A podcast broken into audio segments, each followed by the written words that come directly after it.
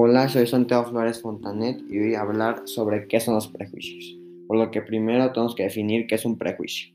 Un prejuicio es una opinión, valoración o crítica acerca de algo o alguien de manera anticipada.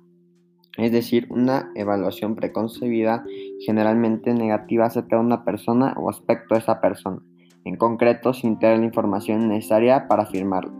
Los prejuicios parten de que las personas recogen información general de lo que ven al momento generando juicios sin ninguna comprobación.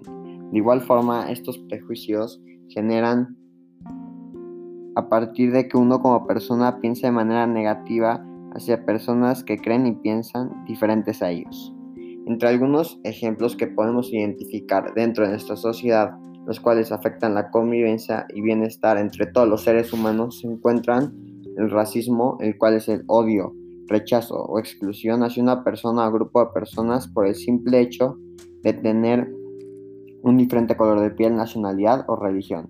Como por ejemplo en el pasado en Estados Unidos los afroamericanos recibían menos derechos y oportunidades que los blancos por el simple hecho de su color de piel. Luego, como segundo ejemplo, se encuentra la xenofobia, el cual es el rechazo, odio o exclusión hacia rasgos o personas que son pertenecientes a una cultura o país extranjera al tuya, el cual se tienen y se manifiestan actitudes discriminatorias hacia las personas de diferente nacionalidad, como por ejemplo el no proporcionar a un migrante el mismo trato por el simple hecho de haber nacido en un país diferente al tuyo.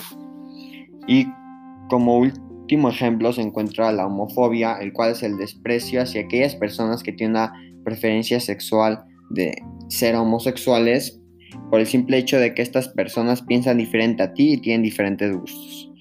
Los prejuicios afectan en gran medida las relaciones de las personas debido a que tienen influencia en la manera en la que nos comportamos con ciertas personas o las expectativas previas que tenemos de ellos. A gran escala pueden generar o privar a un grupo de personas sus derechos, de igual forma, asumes que las personas de un mismo país se van a comportar de la misma forma como pensar que todos los musulmanes son terroristas.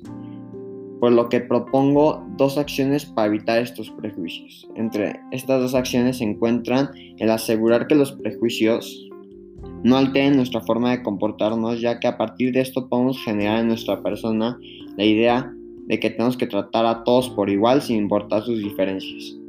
Y como segunda acción se encuentra que cuando en nuestra propia comunidad observemos o seamos presentes en un acto de prejuicio hacia una persona, no hay que quedarse callados, sino hay que poner un fin a esos prejuicios mediante recurrir a las autoridades pertinentes, ya que los prejuicios empiezan desde donde nos relacionamos.